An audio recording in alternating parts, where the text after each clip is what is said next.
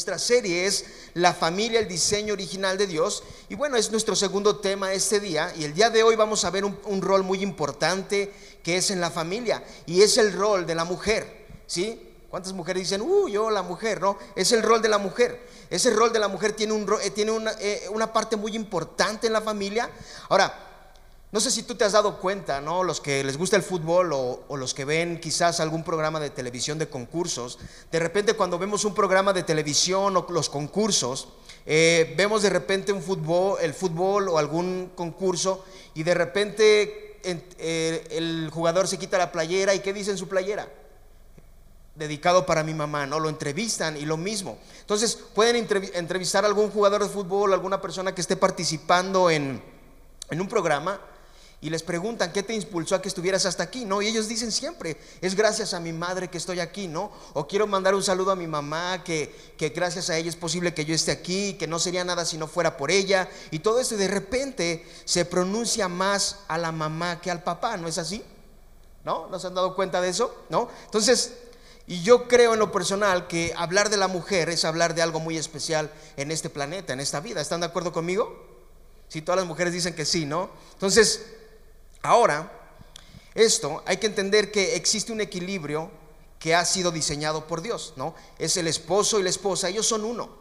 Son uno. Los hombres pueden tener el papel de la responsabilidad de la responsabilidad de la dirección espiritual, pero en muchas maneras la mujer tiene la influencia más poderosa y perdurable en la vida de cada integrante de la familia, ¿sí? Entonces quiero que vayas en tu Biblia a Efesios capítulo 5, versículo 22 al 24. Hoy vamos a leer estos dos, tres versículos y muchos más, pero estos nos vamos a enfocar en estos versículos.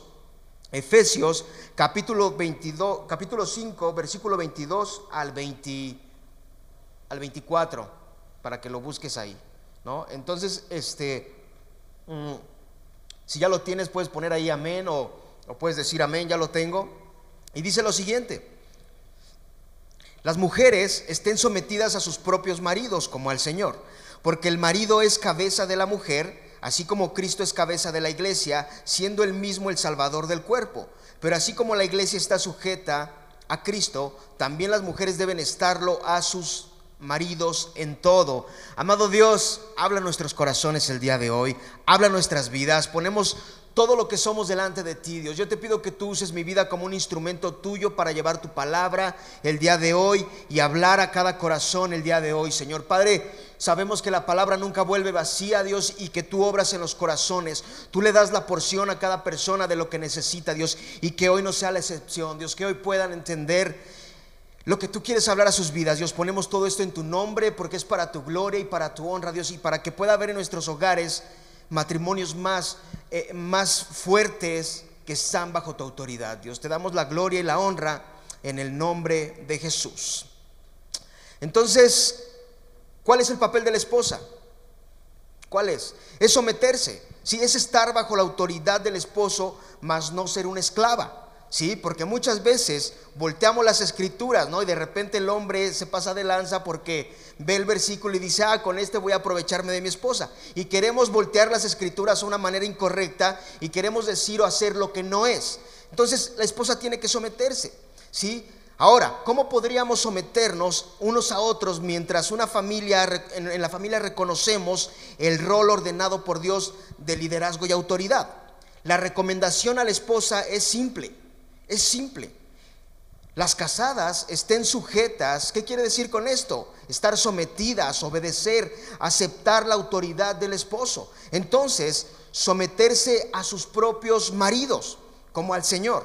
Porque el marido es la cabeza de la mujer, así como Cristo es la cabeza de la iglesia, la cual es, la cual es su cuerpo.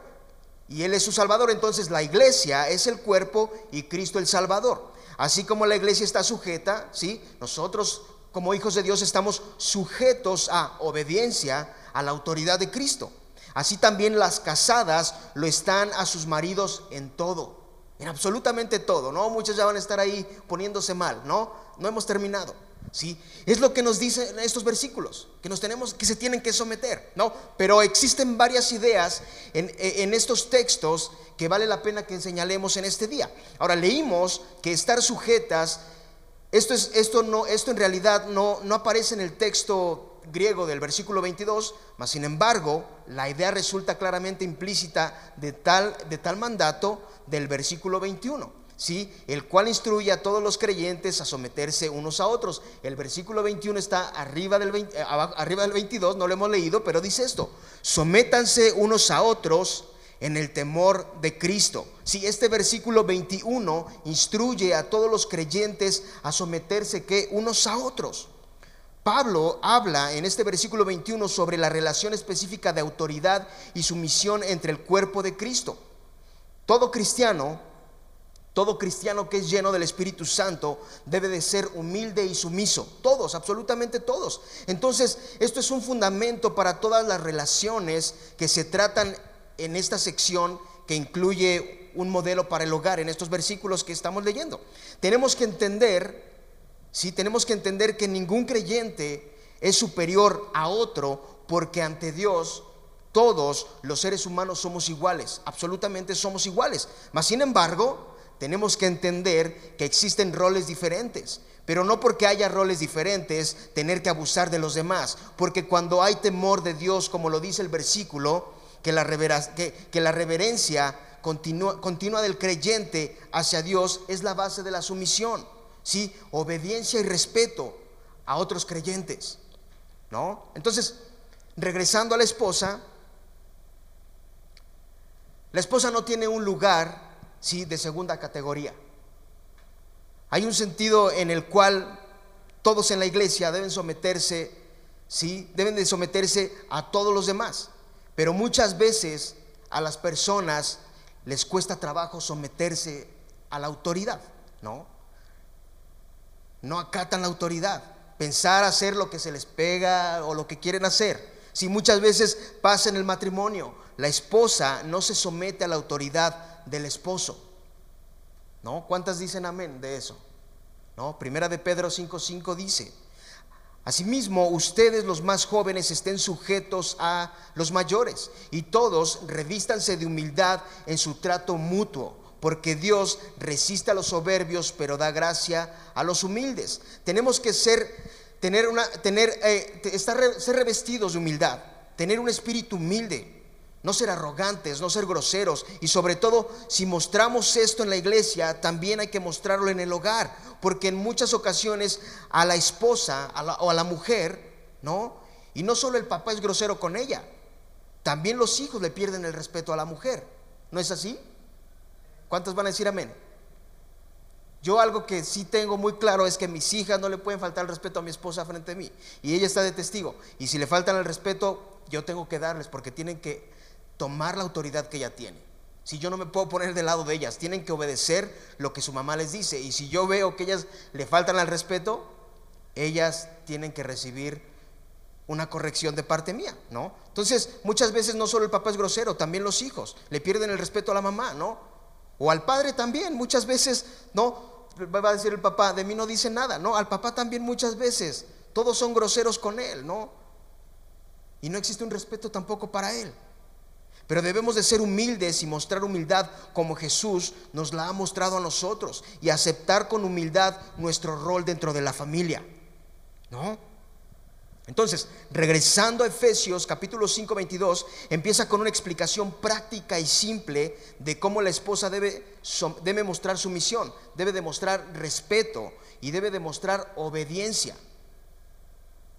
Este versículo termina diciendo a quién debe de someterse la esposa. ¿A quién? ¿A su orgullo? ¿A su vanagloria? No, a ella misma, a mi yo. ¿A eso dice aquí? ¿Dice eso? No, a su marido. ¿Sí? Mira, todas las mujeres no están hechas para servir o para ser sirvientas de, de los hombres en general. Y los hombres no están elevados automáticamente a una clase gobernante sobre todas las mujeres. Sin embargo, la Biblia llama a cada mujer a someterse en particular al liderazgo de su esposo. La familia misma es el escenario principal en que una mujer piadosa, la mujer piadosa es alguien que muestra, eh, que muestra buenas acciones o actitudes y, su, y su deseo principal es agradar a Dios con sus actos, con los actos que ella hace. Entonces, la mujer piadosa debe cultivar y mostrar la actitud de humildad, de servicio y sacrificio que se pide en el versículo 22 de Efesios. ¿No? El mandato de este versículo es general y es amplio. ¿sí? No, está, no, se, no se está limitando simplemente a las esposas de, de los pastores. ¿no? No está diciendo que es solamente para las, para las mujeres que tienen hijos. No está diciendo que es simplemente para las mujeres que sus esposos son líderes. No está diciendo que es solo para las mujeres que sus esposos son creyentes. No, no está diciendo eso. Ni esposas que solamente los esposos son fieles en la iglesia. Es incondicionalmente para todas las mujeres que son casadas aquí en Europa casadas, aquí en Estados Unidos. Sí, todas las que están todas están obligadas o todas las casadas están obligadas a someterse a sus maridos, lo dice la Biblia. Lo dice la Biblia, ¿no? Entonces, todavía no acabamos. ¿Qué exactamente requiere estar este mandato? ¿No? ¿Qué, qué exactamente requiere este mandato? Filipenses 2.3 dice esto, no hagan nada por egoísmo o por vanagloria, sino que con actitud humilde cada una de ustedes considere al otro como más importante que a sí mismo. ¿Sí? No tiene que haber egoísmo ni vanagloria, tiene que haber humildad verdadera en el corazón. ¿Sí? Esto que estoy diciendo no quiero decir que la mujer sea inferior o que tenga un segundo lugar en la familia. La idea tampoco es rebajar a la esposa si a un estado de segunda categoría en el hogar ni en el matrimonio. Estamos hablando de clasificación funcional, no de inferioridad de esencia. La esposa no es ninguna esclava ni una niña. Hombres, hay que entender eso. Sí, la esposa no es ninguna esclava ni ninguna niña que tenga que estar recibiendo órdenes de su esposo. ¿Te puedes imaginar un hombre echado ahí en el sillón, quizás rascándose el ombligo y diciendo, hey, pásame el control, pásame un vaso, pásame de comer, o dame de comer, tráeme una bebida, tráeme mis zapatos, haz esto por mí, haz lo otro. No, tu esposa tampoco se casó contigo para ser una esclava. No. Ni, ni, se casó también con alguien que se quiere sentir superior y hacerla sentir inferior. Ese no es el matrimonio. El matrimonio es una relación mucho más íntima y personal que eso. Respeto mutuo, nada de vanagloria, sin egoísmo y tener humildad el uno por el otro. Porque ante Dios todos somos qué? Iguales. Somos iguales solo con roles diferentes. Hombre y mujer son el complemento perfecto en una familia. Es una unión, es una sociedad, una, devoción, eh, una devoción singular mutua y esa verdad se resalta en las palabras de la mujer a tu marido. La expresión misma sugiere asociación tierna y pertenencia mutua el uno por el otro. Como esposos, sí, como esposo tienes que aprender a amar a tu esposa, a ser paciente, ser tierno, ser amoroso, no solo darle órdenes como si fuera una niña, como si fuera tu esclava, es tu esposa y es tu ayuda idónea. Entonces, el hombre normalmente tiene la ventaja de mayor fortaleza, ¿no? Es el fuerte de la casa, fortaleza física y emocional. Mientras que la mujer, ¿qué hace? Llora en todas las películas que ve. ¿Sí o no? Llora en todas las películas, es más sensible, pero la mujer suele tener fortaleza y un carácter más tierno. ¿Y sabes qué?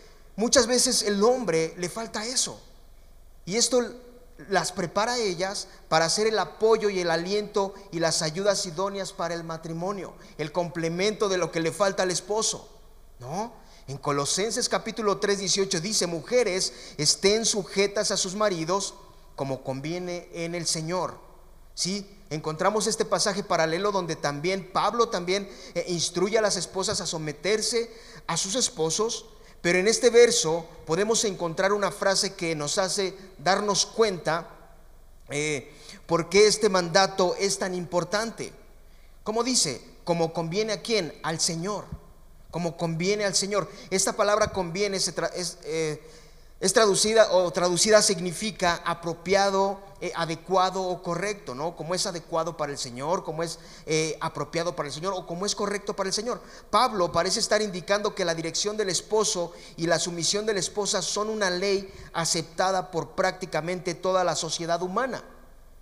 Y ese ha sido el caso prácticamente en toda la sociedad, en la mayor parte de la historia. Yo de los 35 años que llevo, siempre ha sido así. Y si yo voy y le pregunto a mis papás, van a decir, sí, desde antes siempre ha sido así. Si voy y le pregunto a mi abuelo, también va a decir, sí, desde antes siempre ha sido así. ¿No? Ese es el orden divino de Dios. No es una casualidad, es la manera en que Dios diseñó esto. ¿Sí? Como conviene a quién? A ti mismo, no, como conviene al Señor.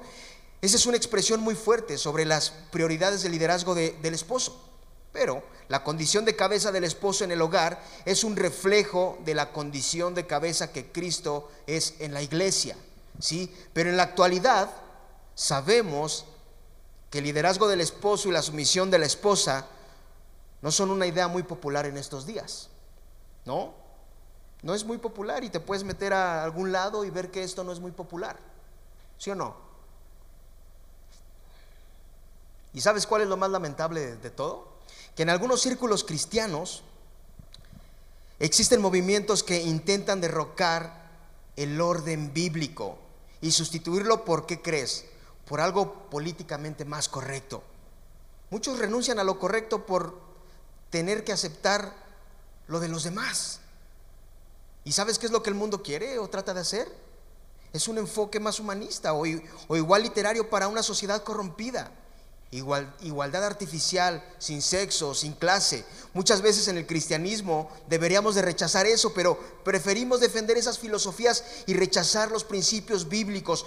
Muchos en la iglesia se dejan llevar por las corrientes de este mundo y caen en la mentira que el mundo les ofrece. Y créeme que el diseño de la sociedad, machista y feminista, por decirlo así, los hogares están en guerra. Es una guerra en las casas. Y no vamos de acuerdo al diseño que Dios estipuló desde la creación de Adán y Eva en el rol de cada uno de ellos. La Biblia es clara. Cada vez que habla del papel de la esposa, el énfasis es exactamente el mismo. Ahora tú quiero que tú te, imagines esto. Si tú y yo, tú que estás casado y tú que estás casada, si tú y yo tomamos el rol, ¿no? Como corresponde en el hogar y vivimos para agradar a Cristo, y lo honramos principalmente a Él, ¿qué crees que va a pasar en tu hogar? ¿Qué crees que va a pasar? Va a haber menos egoísmo y va a haber más amor. Va a haber menos impaciencia y más ternura. Eso es vivir el diseño de Dios, total dependencia de Él. Ora por tu matrimonio, ora por tu esposo, ora por tu familia, ora por tus hijos. Es eso. ¿No? Entonces hasta este punto que hemos aprendido, para refrescar un poco. La esposa debe de someterse, mas no ser una esclava. El marido es la cabeza del hogar como Cristo es la cabeza de la iglesia. La esposa no asume el rol de segunda categoría, es la ayuda idónea, es el complemento perfecto. La Biblia nos enseña a que las mujeres deben de estar sometidas a quién, a sus maridos. La esposa no se casó para, para recibir órdenes de un dictador y que la, haga, que la haga como quiera y que la haga sentir mal, solo por la autoridad que el hombre tiene en el hogar. La mujer, la esposa, es el apoyo y el aliento y el ánimo del marido. Entonces ya vimos esta parte. Y ahora quiero tocar una dificultad que muchas veces existe o pasa cuando hablamos de que, de que cómo sería posible someterme a mi esposo cuando no es un creyente de Dios. Pero ¿qué nos dice la Biblia? Yo les he dicho, la Biblia tiene tema para todo. Ahí vas a encontrar todo. Dice Primera de Pedro, ahora quiero que vayas conmigo a Primera de Pedro, capítulo 3, versículo 1 al 3. Dice lo siguiente. Dice lo siguiente, dice, Asimismo, ustedes, mujeres, estén sujetas a sus maridos, de modo que si alguno de ellos son desobedientes a la palabra, puedan ser ganados sin palabra alguna por la conducta de, de sus mujeres al observar ellos su conducta casta y respetuosa. Si tú te das cuenta, Pedro usa la misma palabra que usó Pablo, ¿no? Para la forma verbal, estar sujetas. Igual, de igual manera, ¿a quién? A sus maridos. Pero Pedro aquí está enfocado específicamente a, a, situaciones en que incluso el esposo no fuera creyente, no fuera cristiano.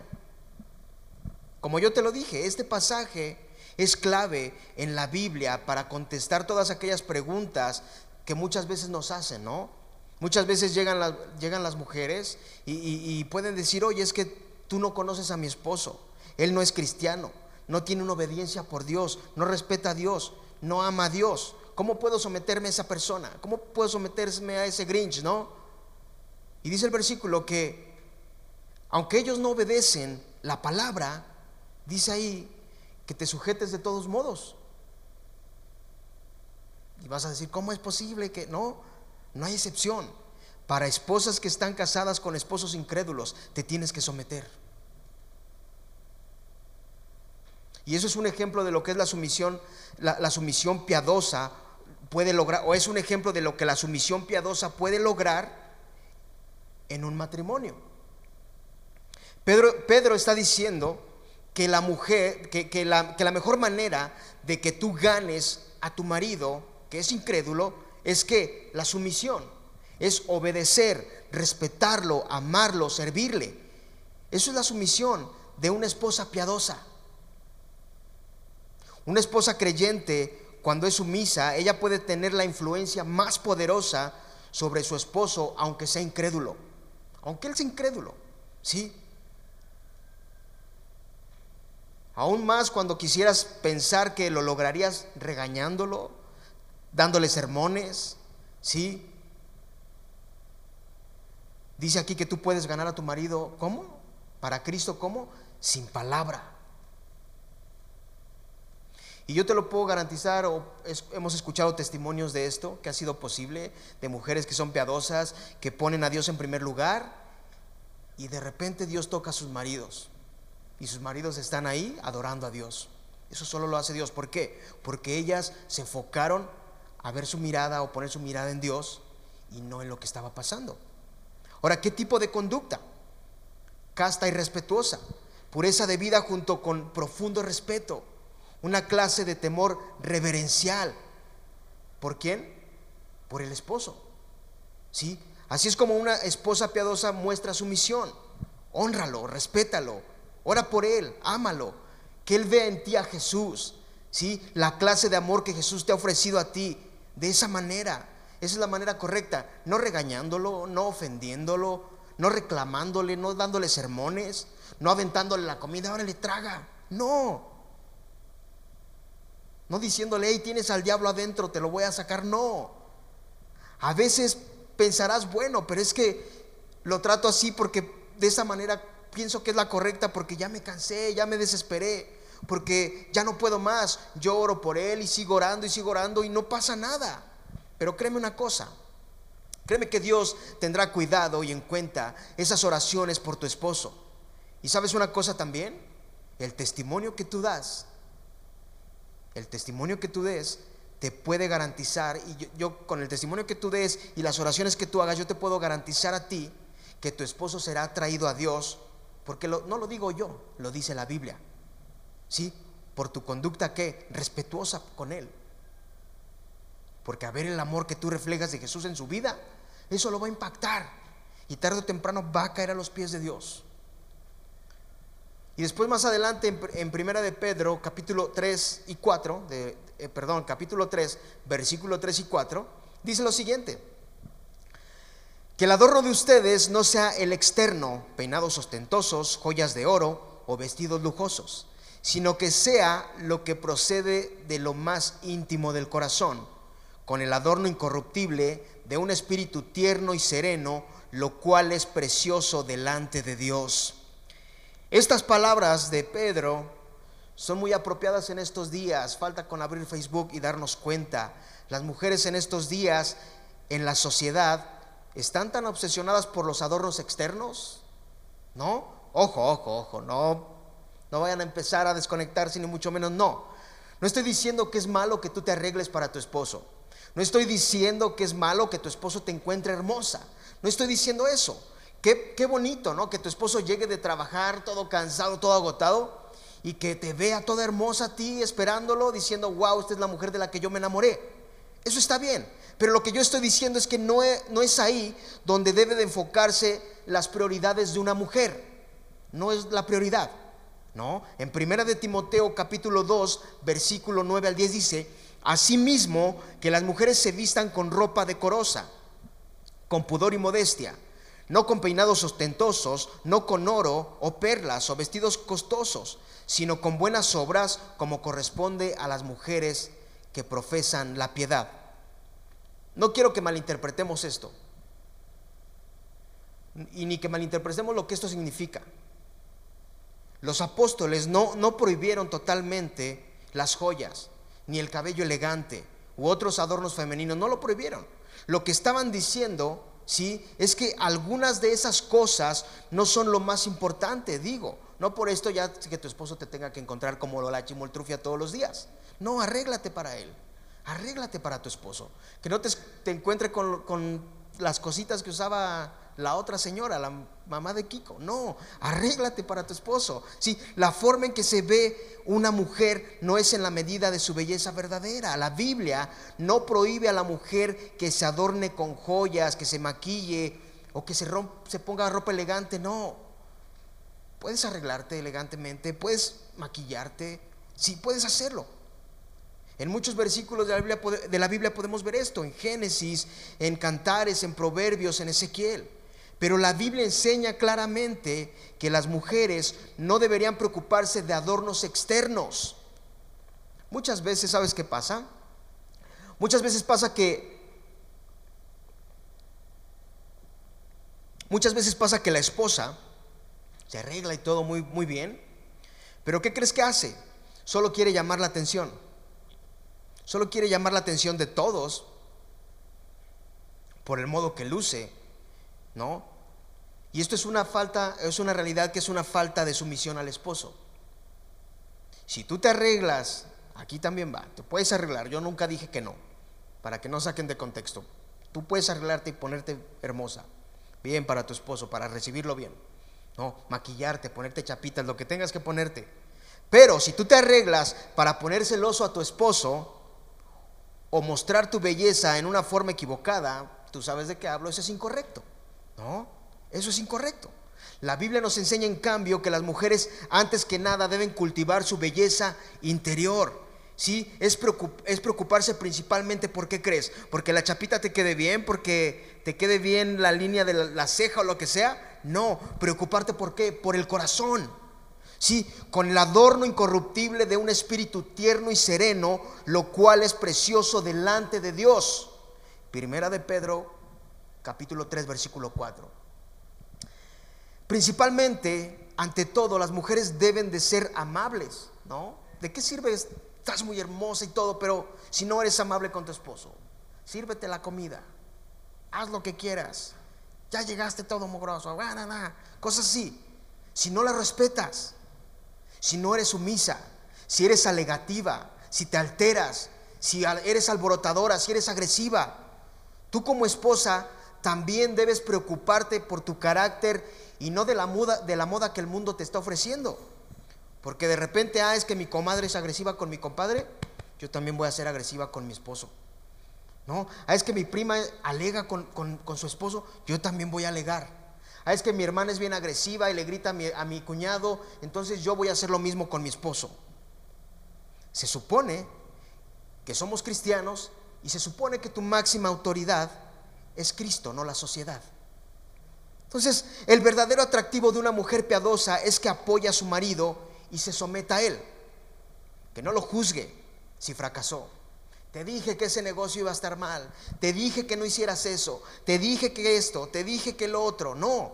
Muestra sumisión por medio de la mansedumbre y calma serena. ¿Sí? Y esto tal vez no funcione bien en la cultura feminista en estos días.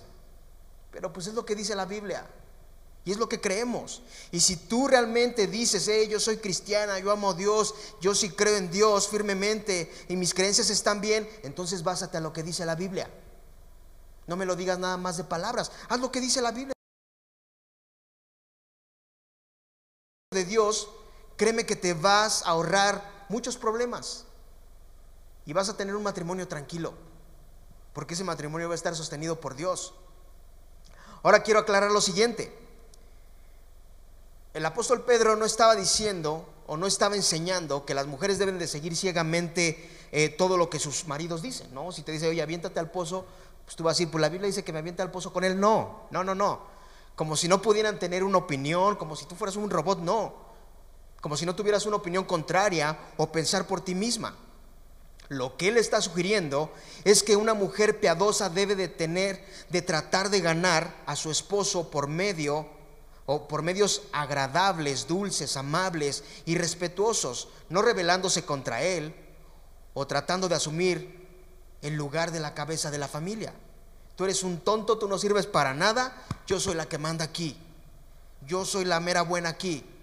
No, yo soy la que manda aquí. No, o que tu marido tenga que llegar a golpes por cualquier situación y que no tenga un control en su vida y que la ira lo domine y que remate contigo, tampoco se trata de eso. Tampoco se, trata de estar aguantando ese tipo de cosas o llegar a amenazas o cosas muy crueles y cosas más fuertes. Y por eso es que existe una ley, ¿no? A favor de todo este tipo de cosas. Entonces debemos de entender que el equilibrio si yo hablo del amor de Dios, si yo hablo de Dios, de un Dios de amor, como esposo, tengo que mostrar amor a mi esposa. ¿No es así? Y la esposa tiene que hacer lo mismo con el esposo. ¿Sí? Hablar de que el marido quiera aprovecharse de la autoridad que tiene eh, es algo que va en contra de lo que Dios dice en la Biblia. ¿Sí? que Él quiere aprovecharse de eso, porque tenemos que entender que los dos, tanto el esposo y la esposa, los dos están sometidos o están sujetos al temor de Dios. ¿No es así? Y si nuestro reflejo es Dios, pues tendríamos que vivir de la manera de amor y respeto el uno por el otro, porque estamos sujetos a Dios, a su diseño perfecto. En el caso de, que tu esposo no sea cristiano y tú sí, y tú respetas a tu esposo y estás cumpliendo tu papel de esposa y lo estás haciendo bien, y hay cosas fuertes como agresiones físicas, verbales, tú tienes que pedir ayuda. Digo, nadie se casa o sale de su casa para vivir peor que en su casa, ¿no? Pero te voy a decir una cosa, he visto cómo Dios ha restaurado matrimonios que han estado hechos, hechos pedazos. Dios en su soberanía, en su gracia lo ha hecho. Pero si es tu caso, tú tienes que buscar ayuda y, pedirle sabiduría a Dios. ¿no? Entonces aprendimos aquí que las mujeres antes que nada deben que ¿qué? cultivar qué? Que las chapitas queden bien, que el peinado quede bien. No, su belleza interior. ¿sí? Ser sumisas, piadosas. Una esposa sumisa tiene un poder especial sobre el esposo. Dar testimonio de lo que creen. No dar testimonio de lo que dice la comadre, dar testimonio de lo que crees en la palabra de Dios. Ser amables, ser respetuosas, ser un apoyo a tu marido, entender que la máxima autoridad en el matrimonio es Dios y no abusar del rol que cada uno tiene. ¿No? Entonces, me gustaría que tú en tu casa, ese no lo vamos a leer porque es muy extenso, pero que tú en tu casa pudieras leer apúntalo, es Proverbios capítulo 21 del versículo 10 al 31, que tú pudieras leer esto, créeme que eh, está muy padre este, este capítulo y estos versículos. Estos versículos describen a quién crees, a la mujer ideal. No, hoy estamos hablando de la mujer. Describen a esa mujer creativa, laboriosa, inteligente, emprendedora. No hay nada aburrido para ella nada monótono o sofocante en cuanto a su carrera como esposa y madre. Es una mujer sorprendente. Sí, a mí me gustaría que tú lo leyeras en tu casa. Yo voy a, darte un poquito de lo que dice este, este, este capítulo casi completo, pero me gustaría que lo leyeras en tu casa, ¿no? Y este pasaje es la respuesta, es la respuesta bíblica definitiva aquellos que afirman a las mujeres, que a las mujeres se les restringe automáticamente en su papel dado por Dios como amas de casa. Yo te digo que la Biblia tiene para, para todo lo que tú quieras saber, ¿no? Entonces, este pasaje, en este pasaje podemos observar de Proverbios, este pasaje empieza reconociendo la rara virtud de la mujer, ¿no? En el 10 dice que su valor es insuperable y es comparado con las joyas más preciosas. O sea, decir, esa joya más preciosa no le llega, ¿no? A esa mujer, no le llega, ¿no? Pero de ninguna manera dice que se encuentra reprimida o esclavizada al fastidio debido a las responsabilidades hogareñas, literalmente es administradora del hogar. Es lo que dice. Una fuerza positiva y constructiva en la casa y la familia. La mujer virtuosa es confiable. ¿Sí? Su esposo puede entregarle la quincena, o si tú usas chequera, le entrega la chequera. Y el marido no tiene temor de que ella vaya a derrochar todo. ¿Sí? Que vaya a derrochar toda la quincena que es para los recursos de la familia. Sí, pues no solo es ahorrativa, sino que también dedica la vida al bienestar de su esposo. Sí, además dice que es hacendosa y es hábil, trabaja con sus propias manos. Sí, es, es su pasatiempo y es su, es su alegría, trabajar con sus manos. Es lo que le gusta hacer. La expresión literaria, literalmente aquí significa que ella se alegra en hacer trabajos manuales para su familia, ¿no? La bufanda, los guantes, cosas así un pantalón o lo que sea, ¿no? Y lejos de sentirse encarcelada, ella es como una nave de mercader que busca oportunidades donde quiera que se encuentren y va a ir a donde tenga que ir para conseguir los mejores precios y los productos eh, de mejor precio y los materiales que ella necesite de mayor calidad como la lana y el lino, sí, que los aplica al, hueso y al uso y a la rueca. El uso y la rueca es como si fuera una, una máquina de coser. ¿sí? Es como, como esa máquina de coser. Y luego dice en el 19 que, que lo hace para hacer hilo y con el hilo hace tapetes o tapices y hace ropa. Ella, la mujer virtuosa, sacrifica mucho por su familia. ¿No? ¿Alguien está diciendo, sí, yo soy así? ¿No? Se levanta temprano, prepara los alimentos. En otras palabras, en otras palabras, le importa más toda su familia o le importan más ellos que su propia comodidad. No es perezosa, sino disciplinada y diligente. Y no solo eso, sino que es sagaz en los negocios. Después de haber manejado bien con, con fragilidad las finanzas del hogar, encuentra un terreno, ¿sí? Que es una verdadera ganga y lo compra y, y junto con vides y planta viñedos ¿Y qué crees que ahora tiene? Tiene un negocio en casa. Ella es fuerte, es emprendedora, es generosa y está segura de sí misma, pero su casa sigue siendo su base de operación. ¿Sí? En el hogar es donde la verdadera mujer piadosa florece. Ahí es donde encuentra su mayor alegría y es donde ejerce su influencia más importante. No es frágil, más bien trata con amor y con cariño a toda la familia.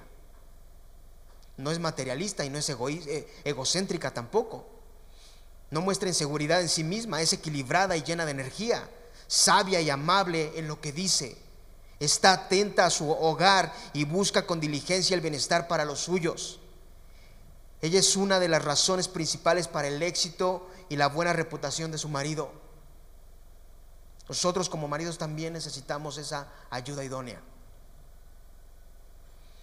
Pero ¿sabes cuál es el premio de la, de la, verdadera mujer, del premio de la, de la, mujer, de la mujer virtuosa?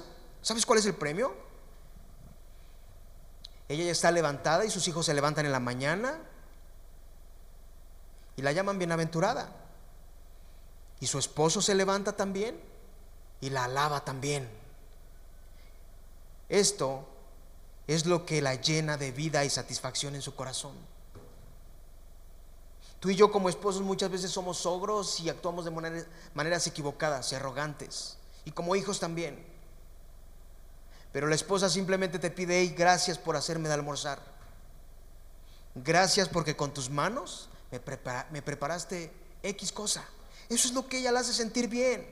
¿Sí? No hay manera en que tal mujer se sienta alguna vez atrapada en una existencia aburrida y sombría. Después de todo, esa es la prioridad que Dios diseñó para cada esposa o madre. La virtud es producir un efecto positivo. Y eso es lo que produce una mujer virtuosa. Sí, lo positivo en la casa. ¿No? Qué bendición son las mujeres. Son una bendición para nuestras vidas, son el equilibrio perfecto en un matrimonio. Es quien sostiene al marido y lo apoya y está ahí para amarlo para respetarlo, para apoyarlo y hacerlo sentir que ella es su ayuda idónea, ella lo respalda es el complemento perfecto. Qué importante es la mujer en un matrimonio, ¿no? Y como mamá, como mamá, ¿quién no ama a su mamá? ¿No? Como mamá le pone un plus a los hijos. Y por esa razón es que se nombra más a la mamá y se dice, quiero agradecer a mi mamá, gracias a mi mamá, mi mamá, mi mamá, por esa razón. Sí, porque su virtud impulsa a cada uno o cada día nos impulsa a ser mejores. Benditas sean las mujeres, benditas sean las mujeres. Su rol es importante. Por eso quiero que captemos esto. No es una esclava, no es un segundo lugar, es el complemento perfecto en el diseño original de Dios. Entonces, a lo mejor he hablado mucho del papel de la esposa, pero quizás tú hoy, quizás tú hoy estás en una etapa de viudez o eres una madre soltera. Y a lo mejor te preguntas, pues entonces, ¿cuál es mi rol? Es el mismo, es el mismo, es sujetarse a Cristo. Como máxima autoridad es Cristo.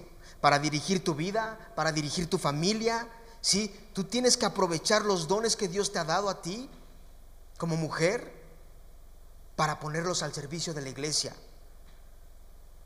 Debemos entender o, puedes entender que quizás ya no está tu esposo, que quizás eres madre soltera y no sabes qué hacer. Pero sabes una cosa, Dios es tu protector. Ahora es Él quien te brinda la seguridad que tú necesitas. Tú no estás desamparada. Y Él quiere que tú brilles en Él. Y tú puedes sujetarte a Cristo y Él te va a dar la dirección correcta en todo momento. Ahora las solteras también han de decir, ¿yo para qué escuché esto? Bueno, las solteras deben de estar sujetas a sus padres, así como al Señor. Y deben de pedirle sabiduría a Dios para elegir un hombre piadoso y con temor de Dios. Ya que cuando tú decidas elegir al hombre que estará contigo por el resto de tus días, o la pareja que va a estar contigo, ¿qué crees que va incluido ahí? Que te tienes que sujetar a Él. No. Y así puede ser un inconveniente también. No. Te tienes que sujetar a tu marido cuando te toque casarte. Entonces tienes que elegir bien a un hombre que ame principalmente a Dios por encima de cualquier cosa. Quizás no va a ser perfecto, pero ama a Dios. En sus pensamientos y en su corazón está Dios en primer lugar que ame a Dios principalmente, ¿sí? Que tenga temor de Dios, que refleje el carácter de Dios, porque sabes una cosa, vas a estar con ese hombre por el resto de tus días. ¿No? Entonces debes de pedirle a Dios que te dé sabiduría y por lo pronto someterte a tus padres. ¿Sí? A lo mejor tú eres una mujer que, que tiene miedo a su marido. No, porque quizás te golpea o verbalmente te agrede no, es grosero contigo, emocionalmente te tiene mal. Pídele dirección a Dios y busca ayuda.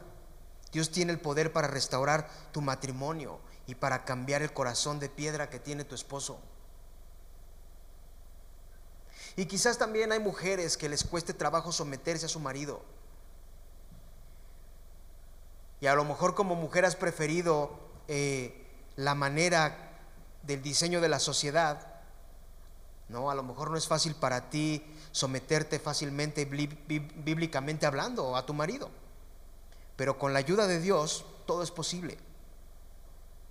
El matrimonio no es, eh, no, no, se diseñó para vivir en guerra, ni para, ni para que te traten mal o para que tú trates mal a tu marido, ¿no? Y todo el tiempo se estén tratando mal, y todo el tiempo esté mal la casa, y hoy él me hizo y mañana yo le hago. No, para eso no es el, matrimonio. El diseño original, como Dios lo ha estipulado, hace todo posible cuando Él es el centro. Sí, y cada uno tiene su rol ordenado como Dios lo estipuló y todo fluye correctamente cuando Dios es el centro. Entonces, si te cuesta trabajo someterte, pídele ayuda a Dios. Sí, aún tú si me estás viendo ahí con tu esposo, si están los dos juntos, y a lo mejor hasta el día de hoy han tenido dificultades y problemas en su matrimonio. Hoy es el momento en que te puedes acercar a Dios y decirle, ¿sabes qué Dios? Yo no me casé para tener una vida así. No me casé para vivir una vida eh, donde esté peleando todo el tiempo con mi esposo, con mi esposa. Ayúdanos y danos dirección para hacer que todo fluya de la manera correcta según el diseño que tú hiciste. Pídele a Dios ahí donde estás. Pídele sabiduría a Dios. ¿Por qué no oramos ahí juntos?